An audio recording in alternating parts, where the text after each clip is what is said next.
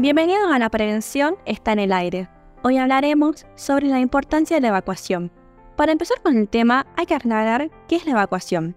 Es una acción de desocupar ordenada y planificadamente un lugar, y es realizado por los ocupantes por razones de seguridad ante un peligro potencial. A partir de esto, podemos identificar algunos de los, de los principales riesgos más frecuentes en la provincia de Salta, como incendios forestales, sismos o inundaciones.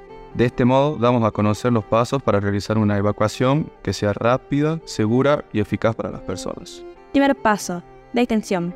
Es cuando un sistema o persona detecta algún peligro o riesgo que no pueden controlarse o que podría llegar a generar un gran daño hacia las personas o los bienes.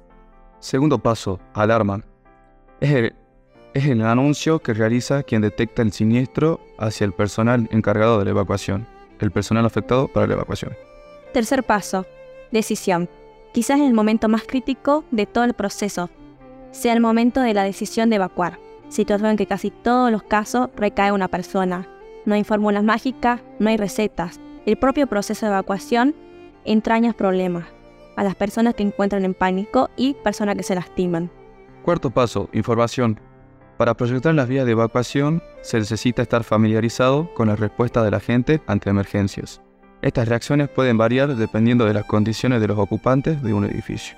Quinto paso, preparación. Es el proceso de aislamiento para realizar la evacuación de emergencia una vez que recibe la alerta por parte de los encargados y el personal responsable. Sexto paso, salida. Es el traslado por un grupo o división en forma planificada, ordenada, segura y eficaz desde el lugar en el que se encuentra el grupo hasta el punto de reunión designado. Séptimo paso, verificación. Este paso tiene como finalidad de controlar a las personas evacuadas, tanto en la cantidad como el estado en el que salieron. Se debe verificar el estado de salud del personal e-, evacuado. Octavo paso, rescate. En todos los casos de reingreso a buscar personal perdido o que no pudo haber salido, se debe realizar únicamente por personal entrenado y con los XPP necesarios. Se debe registrar quién entró y evitar el ingreso de las personas no autorizadas. Noveno paso, seguimiento psicológico.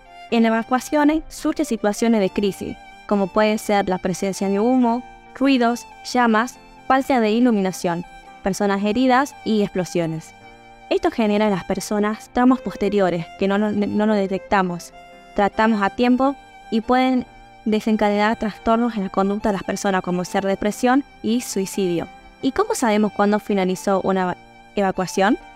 Se considera finalizado la evacuación cuando se terminan los traslados al punto seguro de encuentro. Se identifican a todas las personas atrapadas y se derivan a los centros médicos los posibles heridos o lesionados. Muchísimas gracias por su atención y hasta el próximo episodio.